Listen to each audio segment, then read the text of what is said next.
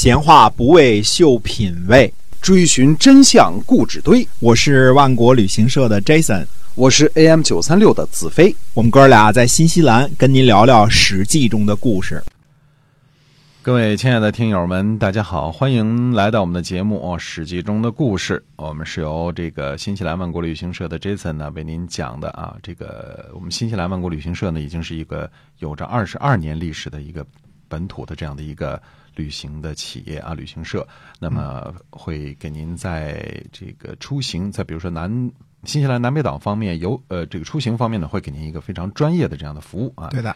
每天都发团啊，唯一唯一做到每天发团的旅行社啊。就您什么时候来，我们什什么时候都有团等着您，是不是？是的，哎，嗯，那么，嗯，我们接着讲《史记》中的故事啊。上次我们说要讲一讲鲁国啊，那么鲁哀公呢宠幸公子荆的母亲，想让他呢做夫人，就让宗人呢信下进献册封夫人的礼仪。信下呢回答的很干脆，没有，嗯啊。鲁哀公呢就发怒了，说：“你是管理宗族事务的，立夫人是国家的大礼，怎么能说没有呢？”嗯嗯，信下就回答说呢：“说周公啊和这个武公啊，这个娶的是薛国的公主，嗯，鲁孝公呢和鲁惠公呢娶的是宋国的公主，自鲁桓公以来呢都是娶的齐国的公主，这些礼仪都有啊。您把小妾封为夫人。”本来就没这样的礼节，嗯，这个鲁哀公呢，还是要坚持册封她为夫人。公元前四百七十一年呢，就立了公子荆为太子。啊，鲁国人呢开始讨厌鲁哀公。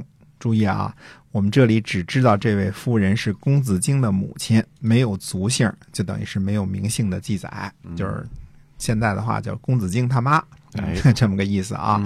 哎。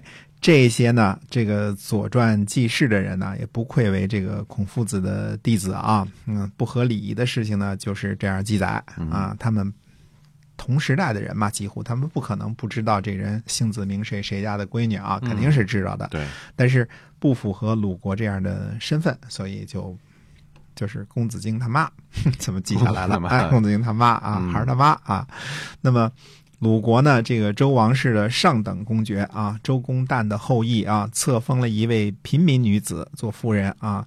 其实从某种意义上来说，这也是对西周以来的贵族体制的一种挑战，对吧？最呃，国家最上等的公爵娶的是个这个这个平民啊，对，连个姓都没有是吧？连个姓都没有，哎，对，这个轰动不亚于这个这个。戴安娜啊，嫁给王室啊，这个平民啊，平民跟贵族的差别很大的啊。贵族那时候是不能够跟平民这样，更别说国君了啊，上等公爵了，士大夫也不会的啊，也都是要门当户对才行的啊。那么鲁国的士大夫们肯定更不以为然了，对对于国君这种乐礼的这种行为啊，因为周礼就是周公旦建立的嘛，对吧？按说鲁国是最应该这个。呃，遵循的，嗯，那么公元前四百七十一年的闰十月呢，鲁哀公去越国访问。你看啊，现在已经是国事访问都是去朝见越国了。越国，哎，越国是霸主了，是吧？越国是霸主了。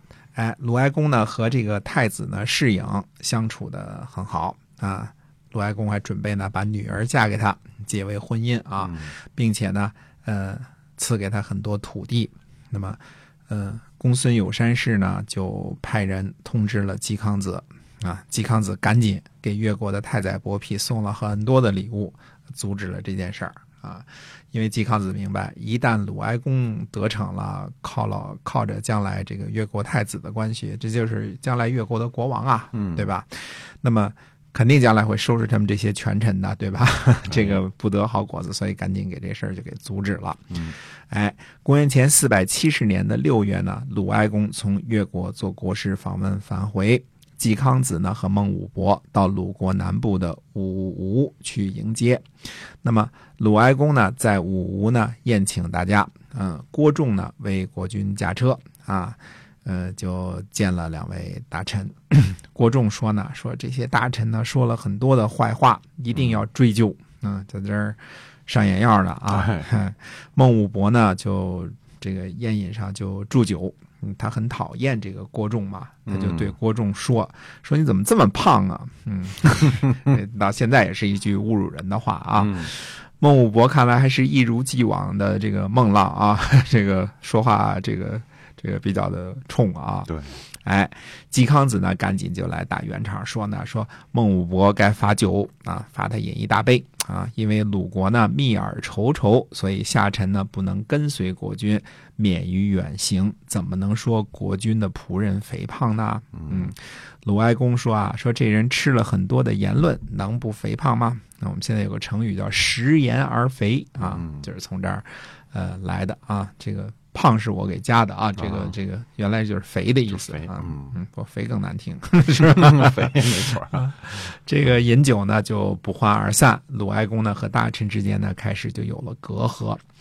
到了公元前四百六十八年的春天呢，越国派遣佘庸访问鲁国，并且呢让鲁国归还侵占邹国的土地，以台上作为鲁国和邹国的边界。呃，台上呢位于今天的山东滕县啊。二月份的时候呢，在平阳结盟，三位大夫呢都出席了仪式。平阳呢位于今天的山东邹县啊。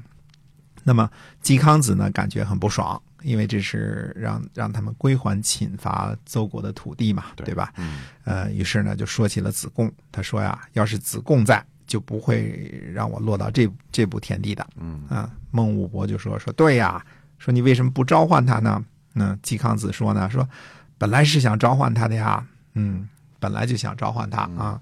那么叔孙文子就说呢，说你以后可要记住啊，呃别到时候临时抱佛脚啊。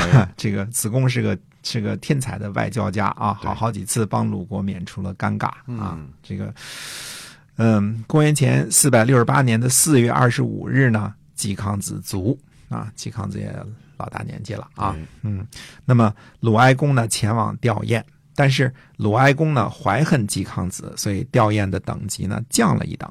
嗯，本来应该降半期的没降是吧？哎，本来降半期降了四分之一可能 就降啊，了哎啊，估计这个意思啊。嗯哎，鲁哀公呢讨厌三桓的势力庞大，准备呢借兵于诸侯，去除三桓。三桓呢也忧患鲁哀公的狂妄，所以君臣之间呢很多的不和。呃，鲁哀公呢在游游在这个陵坂啊游玩的时候，然后在孟氏的大路上呢就遇见了孟武伯，嗯那就问他说：“我请问先生，呃，我会寿终正寝吗？”嗯。就是我我会得好死吗？的这个意思啊，哎哎，孟武伯就回答说呢，说臣哪里知道啊？嗯，问了三次，呃，孟武伯呢终究不予回答。嗯所以鲁哀公呢想借助越国讨伐鲁国，除去三桓。公元前呢四百六十八年的秋天八月初一，鲁哀公呢去到公三有公孙有山氏家，从那里呢逃去了邹国，又从邹国呢逃去了越国。鲁哀公出逃以后呢，呃，鲁国立了鲁道公为君。这之后呢，我们的记录就不多了啊啊，就知道鲁哀公自己呢，呃，出逃去了这个越国，越国嗯哎，去了越国。啊、那么当时呢，这个越国是不是在其他的地方还有所作为呢？那么下回呃再跟大家讲一讲春秋末期的其他呃两个国家，一个是魏国，一个是宋国的事情。嗯好啊，相对来说比较弱小的两个国家啊。哎，对，这时候对算是比较弱小的国家了。嗯，好，今天我们史记中的故事呢，就跟您讲到这儿了啊，是由新西兰万国旅行社 Jason 为您讲的。我们在下期同一节目中再会。再会。